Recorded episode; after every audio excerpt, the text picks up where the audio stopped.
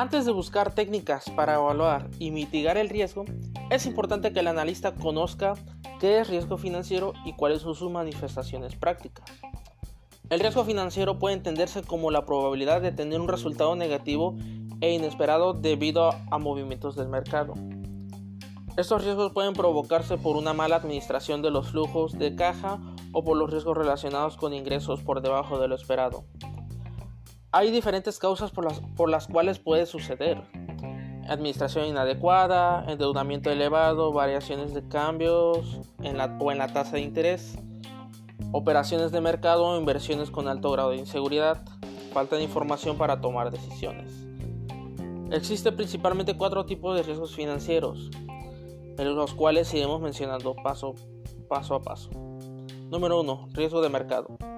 Entre las clases de riesgos financieros, uno de los más importantes es el riesgo de mercado. Este tipo de riesgo tiene un alcance muy amplio, ya que aparece debido a la dinámica de la oferta y la demanda.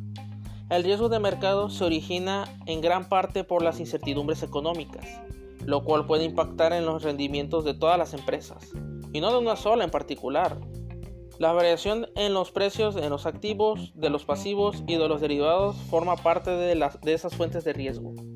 Por ejemplo, este es el riesgo al que se expone una empresa que importa sus insumos pagando en dólar para luego vender el producto final en moneda local.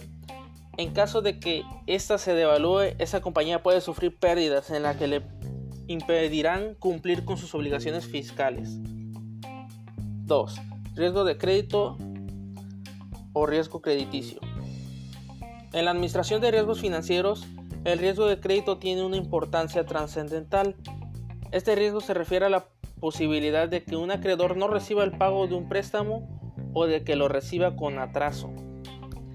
El riesgo de crédito es entonces una manera de determinar la capacidad que tiene un deudor de cumplir con sus obligaciones de pago. Existen dos clases de riesgo de crédito, el minorista y el mayorista.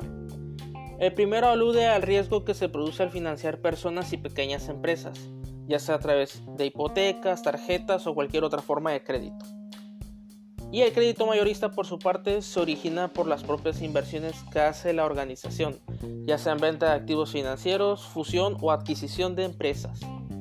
3. Riesgo de liquidez. La gestión del riesgo financiero debe prestarle atención a la liquidez de una empresa, pues toda organización debe asegurarse de que cuenta con el flujo de caja suficiente para saldar sus pendientes. Si no lo hace, puede malograr la confianza de los inversionistas. El riesgo de liquidez consiste justamente en eso, en la posibilidad de que una empresa no consiga cumplir con sus compromisos. Una de las causas posibles de la mala gestión del flujo de caja puede ser que una compañía tenga la cantidad significativa de patrimonio, pero al mismo tiempo un alto riesgo de liquidez. Esto se debe a que no puede convertir esos activos en dinero para subsanar su gasto a corto plazo. Los bienes raíces o los bonos, por ejemplo, son activos que pueden tardar mucho tiempo en transformarse en dinero. Por eso, es necesario que cada empresa verifique si tiene activos circulantes para saldar los compromisos a corto plazo.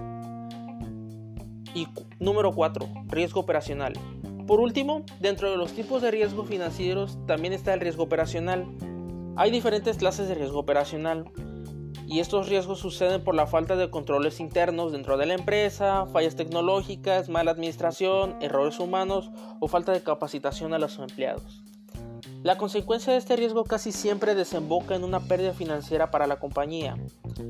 El riesgo operacional es uno de los difíciles de medir objetivamente para poder calcularlo de manera precisa, la empresa debe haber creado un histórico con los fallos de esta clase y reconocer la posible conexión entre ellos.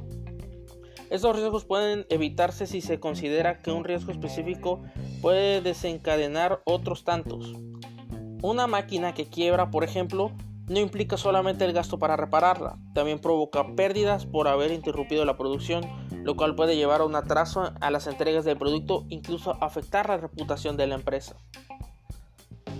Bien, con esto concluimos los cuatro tipos de riesgo y en conclusión, los tipos de riesgos financieros son diferentes para cada empresa según las actividades que realice. Sin embargo, es fundamental que los riesgos potenciales se identifiquen y que se evalúe su impacto.